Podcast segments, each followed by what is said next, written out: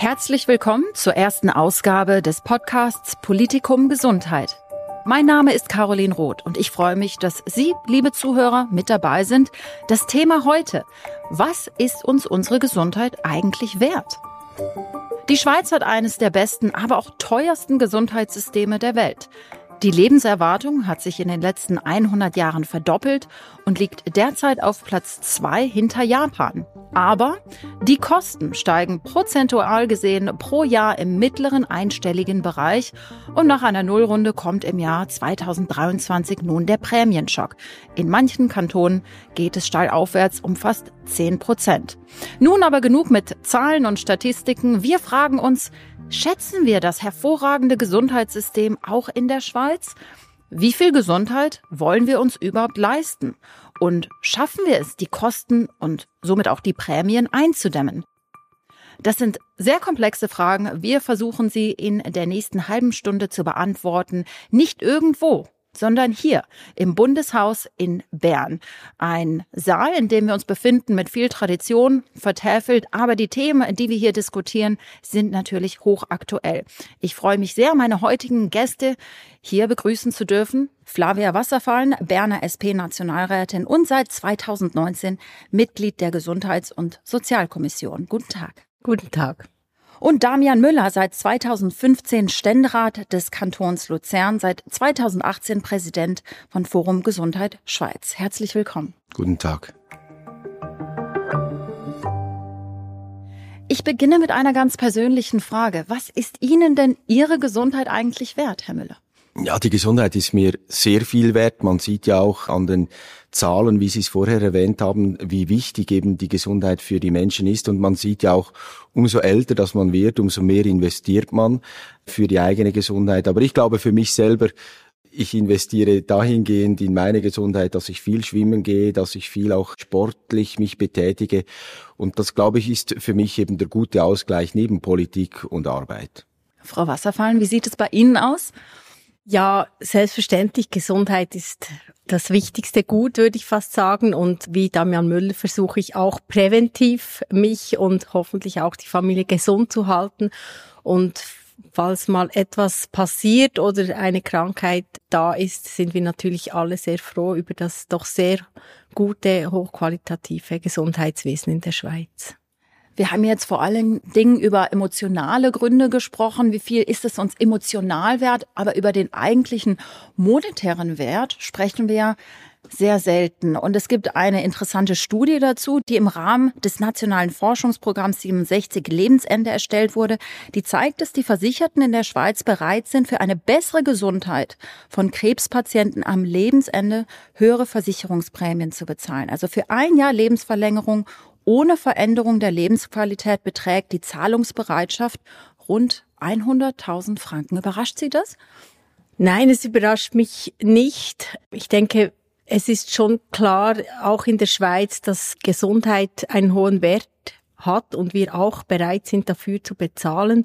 Das sind jetzt so Studien, die, ja, die das aggregiert aussagen, würde ich mal sagen, aber wenn man es individuell anschaut, dann sieht man halt in der Schweiz schon, dass es große Unterschiede gibt.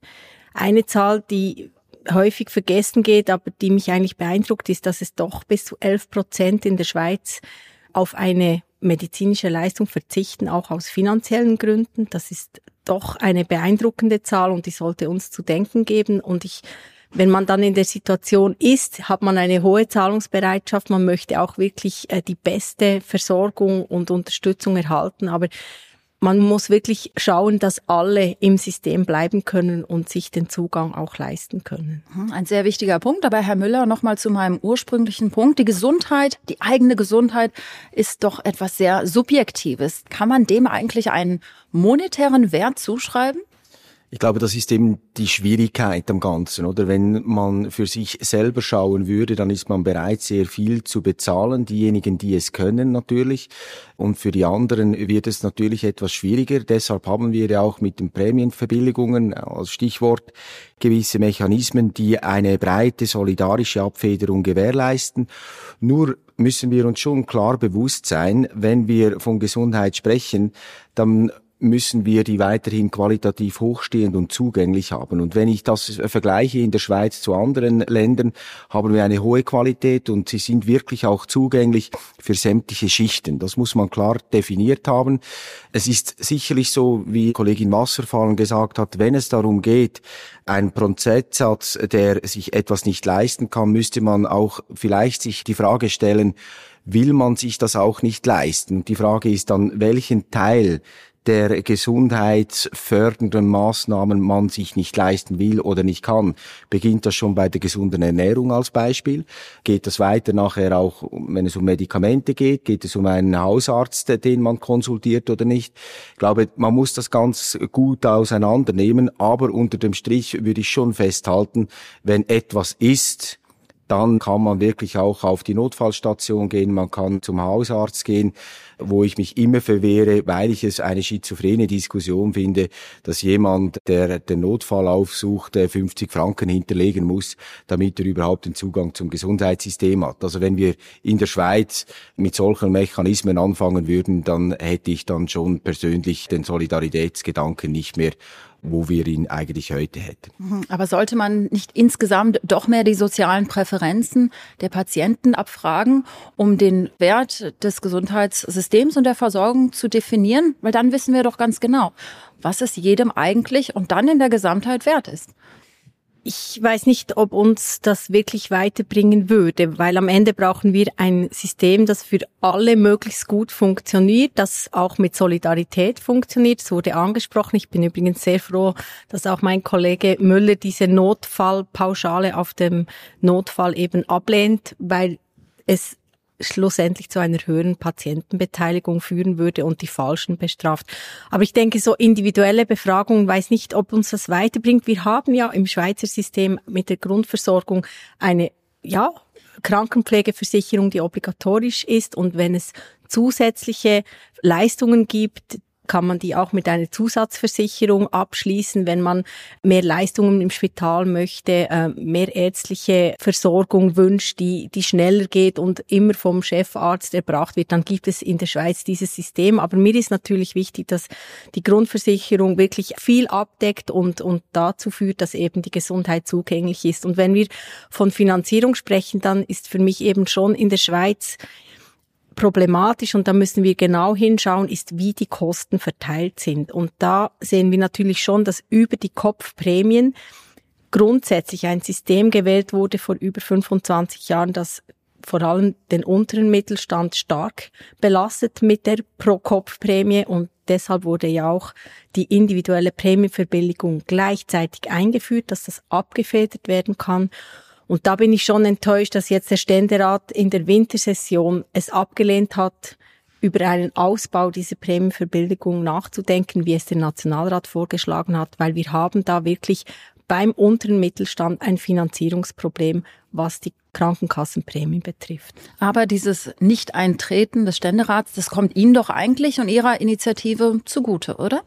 Ich bin eigentlich an Lösungen interessiert, die rasch wirken und da ist natürlich ein Gegenvorschlag zu einer Initiative ein probates Mittel und der Bundesrat und auch der Nationalrat hat diesen Weg gewählt, eines Gegenvorschlags, der sowohl den Bund, aber auch die Kantone in die Pflicht nimmt. Warum? Weil wir eben sehen, dass bei der Prämienverbilligung es einerseits einen Rückzug gegeben hat bei einigen Kantonen und es so zu einer Mehrbelastung geführt hat der Haushalte. Und weil wir auch sehen, dass ein großer Teil der Prämienverbilligung, da sprechen wir ja schon von mehreren Milliarden, das dürfen wir auch sagen, Zweck entfremdet werden und direkt in die Krankenkassenprämien der Ergänzungsleistungsbeziehenden geht. Das heißt, die sind dort gebunden und kommen eben nicht den Menschen mit bescheidenen Einkommen zugute.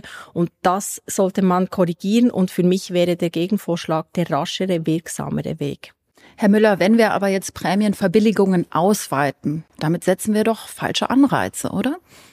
Ich möchte hier schon zuerst eine Vorbemerkung machen und die, die ist, dass äh, das System der Prämienverbilligungen für tiefe und die mittleren Einkommen eigentlich in den vergangenen Jahren sehr gut gewirkt hat und auch die Ziele erreicht wurden. Das mag aber auch der Grund sein, dass man jetzt trotzdem auch beim Bundesgesetzgeber eben äh, mit einer Gesetzgebung nachhaken möchte, weil eben auch ähm, die Versuchung da ist, dass eben die Mindeststandards noch nicht gesetzt sind. Und das ist eben auch wieder das Detail, wo es dann halt ausmacht. Und die Linke hat nun aus meiner Sicht den, den Realitätssinn mit den Steuergeldern etwas verloren, oder? Wir sprechen heute von gut äh, fünfeinhalb Milliarden Franken, wo wir in der Prämienverbilligung haben. Der neue Vorschlag hätte über zehn Milliarden gekostet. Die Kantone sind hier in der Verantwortung. Der Ständerat als äh, die Kammer, die die Kantone vertreten, haben jetzt klar mal gesagt, wir lehnen es mal ab oder wir geben es zurück an den Nationalrat. Wir haben nicht per se gesagt, wir wollen nicht darauf eintreten und darüber diskutieren, weil wir haben in der SGK KS, also in der ständerätlichen Gesundheitskommission, mehrere Sitzungen darüber thematisiert. Und wir haben ja auch die Kantone angehört. Und die Kantone haben uns ein klares Zeichen gegeben, ja, es gibt Handlungsbedarf, aber so wie die Vorlage daherkommt, ist sie nicht mehrheitsfähig in den Kantonen. Also gilt es hier Lösungen zu suchen. Der Entscheid, der der Ständerat getroffen hat, finde ich jetzt dahingehend nicht dramatisierend, dass wir jetzt dem Nationalrat die Möglichkeit geben, nochmals auf seine Entscheide zurückzukommen. Ich glaube, das Zeichen ist klar gesetzt, dass die 10 Milliarden und auch die Standards nochmals hinterfragt werden müssen. Und dann bin ich überzeugt, dass er zur Vernunft kommt und uns eine Vorlage rübergibt, die dann bei uns nochmals zu Diskussionen führen wird, dass wir am Schluss eine Lösung haben. Darf ich da kurz reagieren? Also der Vorschlag des Bundesrates hätte ja in der Tat die Finanzierung oder die äh, Zusatzfinanzierung für die Prämienverbilligung alleine den Kantonen zugeschoben. Und da hat auch der Nationalrat gesagt, es braucht beide, die hier wirklich auch mehr in die Verantwortung gehen. Und wir sprechen im Moment bei der nationalrätlichen Vorlage von einer Mehrbelastung der Kantone von 800 Millionen. Einfach nicht, dass die 10 Milliarden so unwidersprochen im Raum stehen.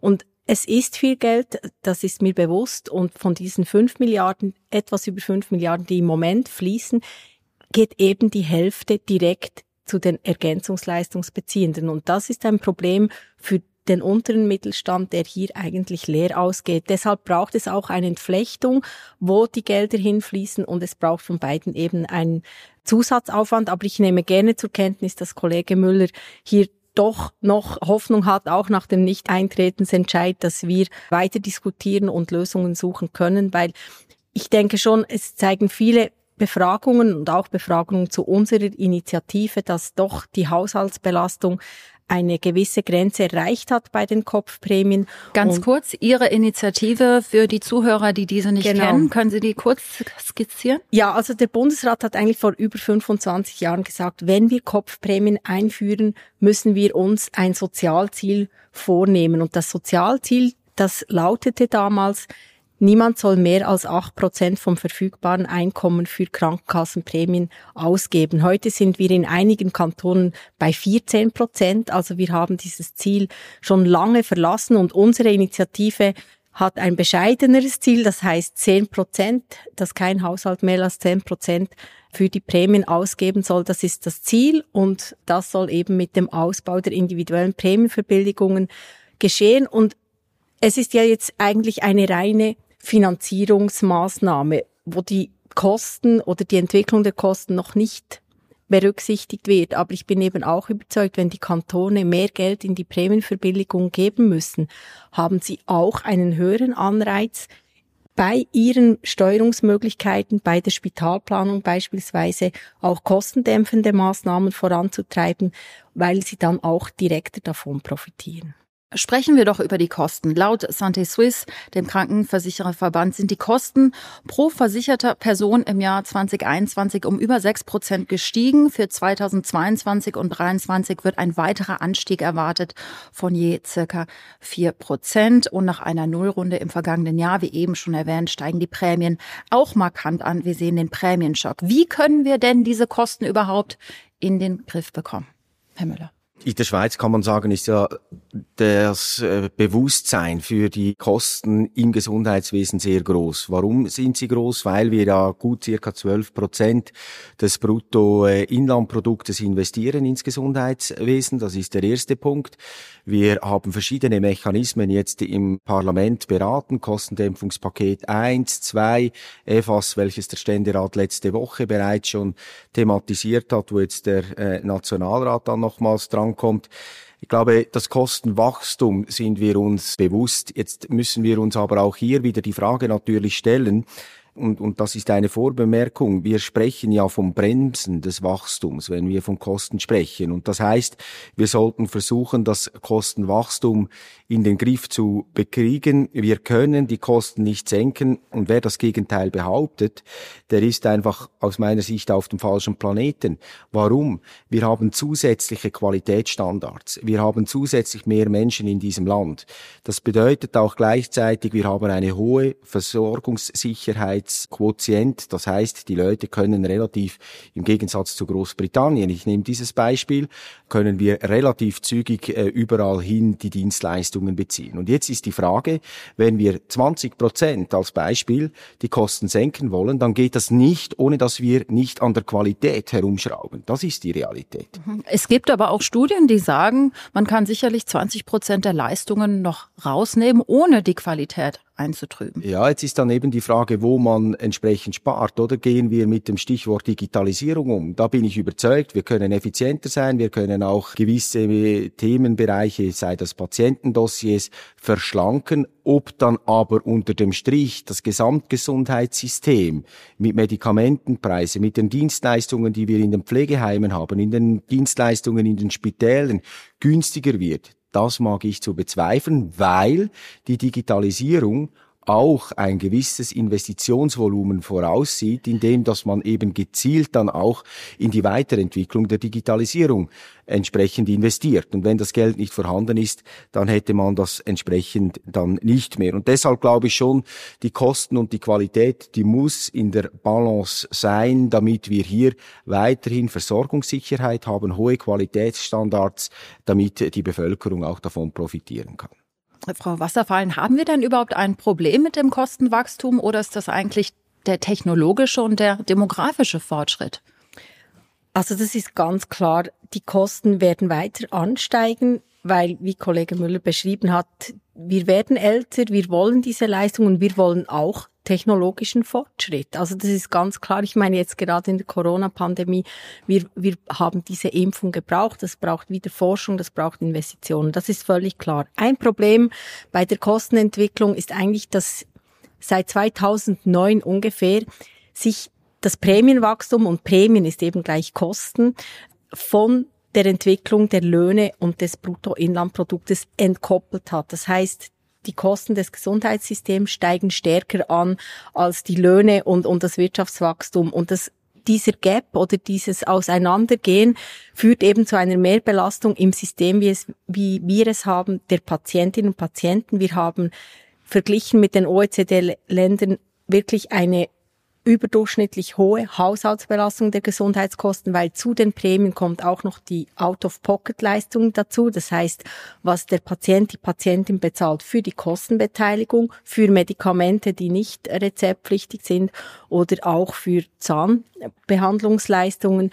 Und das müssen wir einfach im Auge haben, dass es wirklich bezahlbar bleibt. Aber es gibt auch Luft im System und das sieht man eigentlich genau, wenn man schaut, wo wie viele Leistungen erbracht werden. Und da gibt es halt schon einige Studien, die zeigen dort, wo es eine höhere Dichte an Spezialärztinnen, Ärzte gibt, dass dort auch gewisse Eingriffe, Operationen häufiger durchgeführt werden als in Regionen, wo es weniger Ärztedichte hat. Das lässt ein gewisses Mengenwachstum vermuten, das ungerechtfertigt ist. Und dann haben wir auch Erstaunliches gesehen während der Corona-Pandemie. In der Zeit, wo elektive Eingriffe verboten waren, also Wahleingriffe, sind die Blinddarmoperationen um ungefähr 20 Prozent zurückgegangen. Also man kann einen entzündeten Blinddarm heute auch medikamentös behandeln, aber für Spitäler und da habe ich auch ein gewisses Verständnis, ist dieser Eingriff quasi wichtig von der Kostenleistung her und wird vielleicht eher gemacht als medikamentös behandelt. Und ich glaube auch gerade im Sinne der Patientin, des Patienten, der will nicht eine Überversorgung oder eine Fehlversorgung über Medikation, müssen wir uns schon überlegen, ob das System, wie wir es kennen, das eigentlich über die Menge funktioniert, über die Menge kann verdient werden, kann ein Spital sein EBITDA erreichen. Ob das wirklich das Gelbe vom Ei ist, das bezweifle ich. Herr Müller, würden Sie dem zustimmen? Es gibt vielleicht viel zu viele unnötige Untersuchungen, Behandlungen, viele frei praktizierende Ärzte, denn das treibt ja auch die Kosten in die Höhe. Ich glaube, am Anfang steht ja immer der Patient oder die Patientin, die eben das Bedürfnis hat, etwas abzuklären. Und wir haben es ja auch gesehen in der Corona-Situation, dass man sehr viel Telemedizin als Beispiel gemacht hat. Und das ist auf der einen Seite sicherlich positiv, auf der anderen Seite gibt es natürlich auch im Netz ganz viele Scharlatane, die dann irgendwo ein Symptom beschreiben, was es sein könnte und das verunsichert die Menschen. Und deshalb komme ich wieder zurück auch auf die Hausärzte Ärzte, wo aus meiner Sicht keine Kostendeckelung entstehen sollte, weil sie eine ganz wichtige und zentrale Rolle einnehmen, auch im Bereich der psychologischen Betreuung und im Bereich der psychiatrischen Betreuung. Und das will ich damit ausdrücken. Ich will damit klar sagen, viele Symptome können auch schon nur im Gespräch mit dem entsprechenden Hausarzt oder der Hausärztin vielleicht vermieden werden, indem dass man mit den Leuten spricht. Das ist Punkt eins. Punkt zwei ist aber, und jetzt gehen wir in die großen Kostenmengen hinein, wenn wir von äh, den Spitalplanungen uns mal die Zahlen vor Augen führen, dann wissen wir, dass wir in den nächsten zehn Jahren rein für die Infrastrukturen in unserem Land 15 Milliarden Franken aufbringen wollen. Das bedeutet unter dem Strich, dass wir sicherlich gut beraten sind, wenn die Kantone eben über die Region hinaus, über die Kantonsgrenze hinaus die Regionalplanung vorantreiben. Da haben wir ja auch im Parlament jetzt sehr intensiv darüber gesprochen und auch gesagt, okay, man muss den Kantonen diese Möglichkeit geben, weil unter dem Strich haben wir die Prämienzahler, wir haben die Leistungserbringer, wir haben die Kantone und die Steuerzahler, die schlussendlich auch die Prämienzahler sind. Aber die Frage ist, wer bezahlt mit welchen Geldern die entsprechenden Kosten. Und ich wehre mich dagegen, dass man es am Schluss mit Steuergeldern macht, weil das die Büchse der Pandora öffnet, weil du dann nie das Symptom der, der Krankheit wirklich bekämpfst. Wir müssen doch dort ansetzen, wo wir sehen, es gibt gewisse Fachärzte, die wahrscheinlich zu viel irgendwo einen Blinddarm operieren wollen. Da muss man sagen, okay, das geht nicht, muss man klar sagen. Auf der anderen Seite, wenn es natürlich dann äh, die Gesundheit geht, wir, wir sehen ja vor allem auch die rapide Entwicklung im Gesundheitswesen mit Rückenschmerzen als Beispiel. Das heißt, man kann auch sehr viel im präventiven Bereich bereits machen. Und ich glaube, wichtig für mich äh, unter dem Strich ist nicht das eine mit dem anderen auszuspielen, sondern die Symptome zu sehen und sie dort dann auch wirklich zu bekämpfen, indem dass man Prävention macht. Ein wichtiges Beispiel, das man wirklich immer umsetzen muss und dort dann mit den Behandlungen beginnen, wo sie auch effektiv sind. Heißt das eventuell auch, dass man vielleicht eine andere Einstellung zur eigenen Gesundheit entwickeln sollte. Es ist ja nicht ohne Grund, dass die Bewohner vom Kanton Appenzell-Innerrhoden die niedrigsten Prämien haben. Zwar sehen Sie jetzt auch einen sehr starken Anstieg von ungefähr zehn Prozent, aber die rennen nicht wegen jedem Furz zum Arzt. Und hier zitiere ich einen Zeitungsartikel. Sehen Sie das auch so?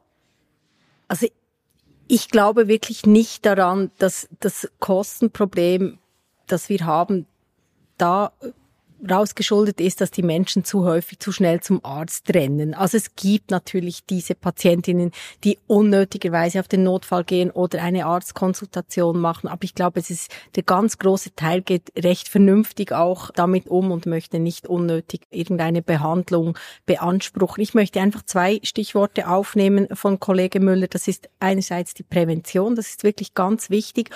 Und da stelle ich einfach immer wieder fest, dass wir im aktuellen Gesundheitssystem oder auch insbesondere auf Bundesebene wenig Instrumente haben, wie die Gesetzeslage ist, wirklich auch die Prävention zu stärken. Wir machen eigentlich eine Krankenversicherungspolitik auf Bundesebene. Wir können beurteilen, welche Leistungen wie abgegolten werden sollen oder in welchen Katalog kommen sollen. Aber wirklich eine Offensive für die Stärkung der Gesundheitskompetenzen auch der Menschen und in die Prävention können wir nur ungenügend machen. Das finde ich sehr schade. Und das andere ist, auch ganz wichtig, das sind die Hausärztinnen und Hausärzte. Das wurde angesprochen. Wir haben einfach in der Schweiz im Moment schon einen, einen großen Mangel an Hausärztinnen und Hausärzte. Deshalb sind auch einige Notfälle so überfüllt, weil ähm, die Menschen zum Teil gar keinen Hausarzt haben. Und wenn man sich die Zahlen anschaut, dann ist eigentlich die Kostenentwicklung bei der Grundversorgung ziemlich stabil, aber dort, wo sie stark steigt, sind, ist eben in der spezialisierten Medizin, in der diagnostischen Medizin. Und da stelle ich einfach auch wieder fest, dass wir im, im System, wie es funktioniert, wir doch Anreize haben, dass dort eher eine Überversorgung stattfindet, wo auch mehr Geld verdient werden kann und in der Grundversorgung, in der Hausarztmedizin und die könnte, wie auch gesagt wurde, wirklich über 90 Prozent aller Fälle eigentlich schon lösen und adressieren, dass dort äh, dann ein Mangel herrscht und ich glaube, da müssen wir wirklich auch ein bisschen die Hebel umschalten, damit die Grundversorgung wieder gestärkt werden kann in der ganzen Schweiz und auch in den Randregionen. Ganz kurz ein Punkt, den ich noch gerne anbringen möchte, Herr Müller und, und auch Sie, Frau Wasserfallen. Sie sprechen immer wieder über Transparenz und bessere Effizienz. Und es gibt einen ganz leichten Ansatzpunkt eigentlich, effizientere Arzt- und Spitalrechnungskontrollen. Das ist doch ein recht großer Hebel. Wird er schon ausgenutzt? Naja, wird bis jetzt noch zu wenig ausgenutzt. Aber da haben wir ja jetzt auch mit der EFAS-Vorlage die Thematik aufgenommen, wo man klar sagt, wer kann was auch kontrollieren im Bereich äh, der Kosten. Ich muss Ihnen aber auch hier sagen, ich wehre mich vehement dagegen, wenn man den Kantonen noch mehr Spielraum gibt, alles en Detail zu kontrollieren. Wenn wir in diesem Land 26 verschiedene Kontrollinstanzen haben, dann verstehe ich die Welt nicht mehr. Wir wollen doch die Kosten senken, gezielt senken, die Prämien entlasten und nicht gleichzeitig einen administrativen Moloch in den Kantonen ähm, erwirken. Deshalb habe ich mich dagegen gewehrt. Ich wehre mich allgemein dazu, dass wir auf Bundesstufe auch äh, viel zu viele Daten haben, die dann schlussendlich ohne dass man im Vorfeld schon weiß, wer sie dann bekommt und was man damit macht, einfach nur mal sammelt, damit man sie gesammelt hat. Und aus diesem Grund glaube ich aber auch, dass ähm, was ja das Parlament auch entschlossen hat, was eine gute Hebelwirkung ist, dass die Tarifpartner eben auch die Kosten beobachten für diese Ausreißerpositionen, wo man viel höhere Kosten hat. Und das ist für mich auch ein, ein wichtiger Aspekt jetzt. Es sind halt leider, und das sage ich ganz offen, mit all diesen Paketen, die wir in den letzten, sage mal, zwei bis fünf Jahren gemacht haben, die sind am Anlaufen und wir haben noch nicht überall jetzt die effektiven Auswirkungen, was hat jetzt funktioniert und was nicht. Das braucht auch wieder Justierungen. Deshalb glaube ich, die Reformen, die, die sind weiterhin auch gefragt, aber wir müssen mit dem gesunden Menschenverstand vorangehen. Und, und am, am Schluss sage ich auch immer, wir müssen ja auch im Parlament ehrlich sein. Wenn wir natürlich im Gesundheitswesen den äh, Versorgungskatalog stetig ausbauen, weil es gut tönt und weil wir vielleicht vielen Menschen etwas Gutes tun können, obwohl es am Schluss nicht viele sind, sondern wenige, dann müssen wir uns überlegen, ist das, das jetzt der richtige Ansatz oder nicht. Natürlich ist es Politik und natürlich möchte man ja am Schluss dann auch irgendwo in einem Archiv äh, abgelegt sein, dieser Vorstoß hat das gebracht. Aber unter dem Strich müssen wir das Ganze nicht aus den Augen verlieren. Deshalb glaube ich auch ganz zentral ist wirklich, dass die Kantone kantonsübergreifend viel mehr zusammenarbeiten, um dort, wo eben auch in der Landschaft, und ich betone auf der ländlichen Ebene, dass wir dort auch die Versorgungssicherheit entsprechend gewährleisten können, im Wissen, dass sie uns etwas mehr kostet, weder in den Städten und Agglomerationen, aber wir müssen verdammt aufpassen, dass wir nicht das Land gegen die Städte und Agglos ausspielen einfach durch die verbesserte, effizientere Arzt- und Spitalrechnung könnten wir doch noch einige Kosten einsparen. Da bin ich wirklich überzeugt. Und zwar am Grundsystem möchte ich gar nicht rütteln. Da ist ja die Kontrolle bei den Krankenkassen angesiedelt und die haben ausgeklügelte statistische Systeme. Sie investieren auch sehr viel da hinein und, und kontrollieren diese Rechnungen. Nur, ich bin auch noch Präsidentin der Schweizerischen Patientenstellen und ein Drittel unserer Beratungen findet eigentlich zu Arzt- und Spitalrechnungen statt, weil die Menschen kommen zu uns und sagen, ich war gar nicht so lange beim Arzt oder warum ist diese Position, ich verstehe es nicht ganz, sie sind ja auch nicht einfach zum Verstehen. Und wir haben ausgerechnet, dass wir im Schnitt 500 Franken einsparen mit unserer subsidiären Kontrolle. Also diese Rechnungen sind schon von den Krankenkassen kontrolliert worden über die individuelle Überprüfung. Es ist ein Ehepaar gekommen zu uns. Beide über 70 waren hospitalisiert für Covid. Die Rechnung des Mannes war 6000 Franken, die Rechnung der Frau 2000 Franken. Sie waren genau gleich lang im Spital für, für die gleiche Diagnose. Und unsere Intervention hat dann dazu geführt, dass die Rechnung des Mannes um 4000 1000 Franken nach unten korrigiert wurde. Ich sage damit, es passieren Fehler. Vielleicht werden gewisse Positionen auch etwas ausgereizt, aber da würde ich mir wirklich wünschen, dass auch unabhängige Patientenorganisationen etwas Unterstützung erhalten würden für diese subsidiäre Kontrolle und dann könnten wir auch wieder einige Kosten einsparen und den Patienten und Patienten auch etwas Hilfe leisten in dieser doch nicht ganz einfachen Angelegenheit, diese Rechnung zu kontrollieren. Und da möchte ich auch appellieren daran, dass man diese äh, Verantwortung auch wahrnimmt und sich auch Unterstützung holt, wenn man das möchte. Wir haben jetzt sehr viel über Kosten und Finanzierung gesprochen. Das sind natürlich sehr wichtige Themen, zentrale Themen, auch für die Patienten. Aber Stehen die Kosten denn überhaupt im Vordergrund? Es gab ja die Umfrage von Sotomo, die sagte, eigentlich im Vordergrund stehen die Leistungen, die Versorgungssicherheit, die Sie, Herr Müller, immer wieder ansprechen. Die Kosten sind doch eher sekundär. Dabei muss ich aber auch betonen, dass diese Umfrage vor dem Prämienschock 23 durchgeführt wurde. Vielleicht würde sich jetzt das Resultat auch ein wenig ändern. Herr Müller, was denken Sie?